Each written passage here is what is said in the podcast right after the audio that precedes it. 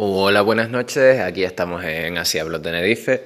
Em, este capítulo probablemente también sea corto porque las noticias de la semana pasada no fueron muy interesantes. Em, pero aún así vamos a hablar sobre lo ocurrido la semana pasada. Eh, las noticias elegidas son eh, las elecciones generales, como ya dije, hasta que ocurran vamos a seguir hablando de ellas todas las semanas. Y aparte de eso, eh, hubo una manifestación bastante curiosa en Madrid. Eh, eso puede dar un poco más que hablar, no por la noticia en sí, pero sí por, mm, por la reacción que tuvo la manifestación y por lo que demuestra la manifestación. Eh, sin más dilación, pasamos al primer segmento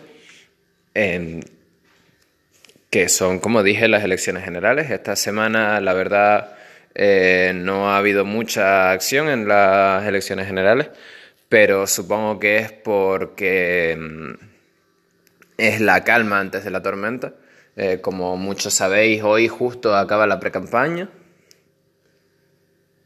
Y junto con la precampaña acabando, empezará la fiesta de locuras de siempre que hay unas elecciones. Eh, empezaremos a escuchar a los partidos partiéndose la cabeza unos a los otros y contando mentiras unos sobre los otros. Y nada, em, de momento la semana pasada en cambio, ¿no? La semana pasada fue bastante tranquila. Eh, hoy en concreto, pero como hoy es el día que hago el podcast, no puedo añadir esta información. En Madrid pasó algo curioso con los papeles de Bárcenas y Albert Rivera. Pero. Pero la semana pasada lo único que pudimos observar es un cambio de nuevo en las encuestas. Eh, Vox vuelve a estar por encima de Podemos. Pero es una ventaja muy, muy, muy reducida.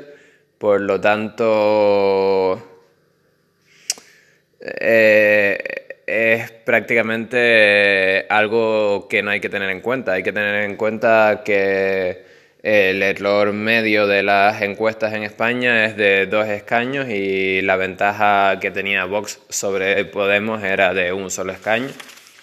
Por lo que estar por encima puede no significar nada. Eh, Así que nada, simplemente mm, asumiremos que las cosas siguen igual, eh, pero que es un poco más difícil conseguir mayoría. Eh, en el caso de que se consigan, pues tendremos un gobierno rápido. En el caso de que no se consigan, fiesta, porque no tendremos gobernadores. El sueño de cualquier libertario.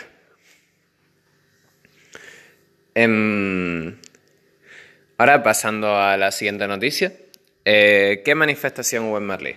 La manifestación que hubo en Madrid fue eh, de la España vaciada.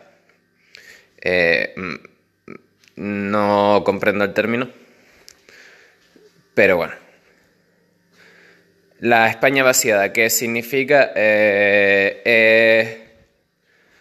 básicamente todos los pueblos en los que hay poca gente en España pues se están quejando de que es culpa de los políticos, es culpa de que no les dan ayudas, es culpa de que eh, no les prestan atención, es culpa de que no les ponen servicios básicos, es culpa de que no tienen de que no tienen ferrocarril, de que no tienen internet, que si tuviesen todos esos servicios que están pidiendo, eh, no, los pueblos no estarían vacíos y estarían llenos de gente, etcétera, etcétera, etcétera.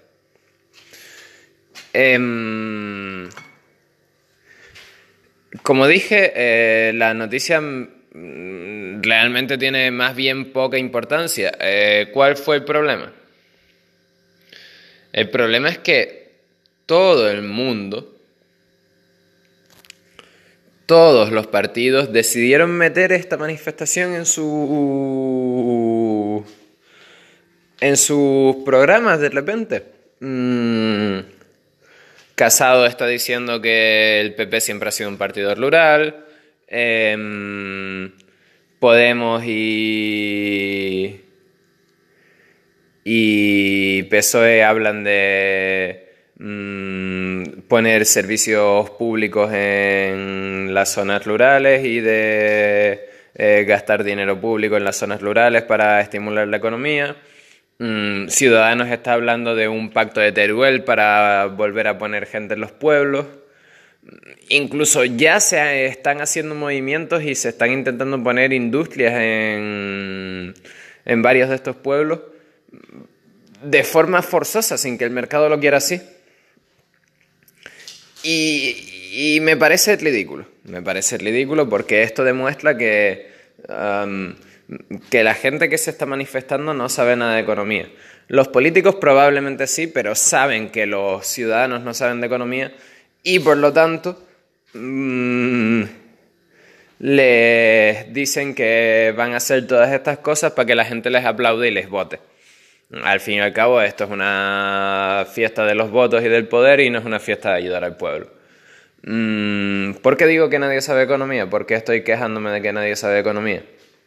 Porque los pueblos mueren porque no hay mercado en los pueblos. No puedes obligar a los jóvenes a quedarse en los pueblos. No puedes obligar a que las industrias vayan a los pueblos si lo haces, lo único que estás haciendo es disminuir la efectividad del mercado, haciendo que el mercado sea más mm, menos efectivo, más, eh, menos eficiente, que los precios sean más caros, etcétera, etcétera, etcétera. ¿Por qué? Porque el mercado va a ir a donde sea más productivo tener un mercado. Eh, no voy a poner mi, mi fábrica en Teruel cuando en Teruel vive nadie la voy a poner en Madrid, que vive un montón de gente, porque así tengo que gastar menos, eh, menos dinero en transporte, porque así tengo más fácil que venga gente a trabajar porque hay más gente viviendo. Por eso ocurrió el éxodo rural en la época de la revolución industrial. Mm, esto lleva pasando miles de años. Miles no, cientos de años. Esto es algo normal. Y es algo normal, no porque esté normalizado, es algo normal porque es bueno para el mercado, estimula el mercado. Que la gente esté junta hace que los precios sean más baratos, hacen que sea más fácil producir, hacen que sea más efectivo producir. Hacen que la eficiencia del mercado sea mucho mayor. Y prometer a la gente que mm, vas a poner ferrocarril y que poniendo ferrocarril de repente va a ir a vivir más gente al, a los pueblos, es una mentira. Y tú sabes de antemano que es una mentira. Nadie va a ir a vivir a los pueblos, hagas lo que hagas, a no ser que, por algún motivo, la población en los pueblos aumente. Pero eso de nuevo es debido a factores geográficos. Las poblaciones se van a concentrar en zonas con recursos materiales o en zonas céntricas. Recursos naturales o en zonas céntricas. O en posiciones estratégicas. Todo depende. Si está cerca de, si está cerca de un mar y es una zona con muchas conexiones marítimas, va a haber una población ahí. Si estás en una zona petada a oro, va a haber una población ahí. Si estás en el puto centro de España, como es el caso de Madrid, va a haber una población ahí. Si estás en un lugar súper bonito, que sabes que va a haber un montón de turismo, va a haber una población ahí. En cambio, en un pueblo perdido en la montaña que no tiene recursos naturales ni tiene nada que ofrecer, no va a haber una población. Había una población en el momento en lo que ofrecía el pueblo era útil. Había una población en el momento en el que mm, las granjas y las huertas mm, unipersonales eran suficientes para abastecer a una población. Pero hoy en día no, hoy en día hacen falta granjas industriales gigantescas que da igual donde las pongas, no, no te hace falta un terreno adecuado para ellas, porque vas a tener que modificar tú el terreno, vas a tener que terraformar para poder construir la granja. Entonces, hoy en día lo más óptimo de nuevo es ponerla lo más cerca posible a los núcleos poblacionales. No es mandarla a tomar por culo. Entonces, mm, eso.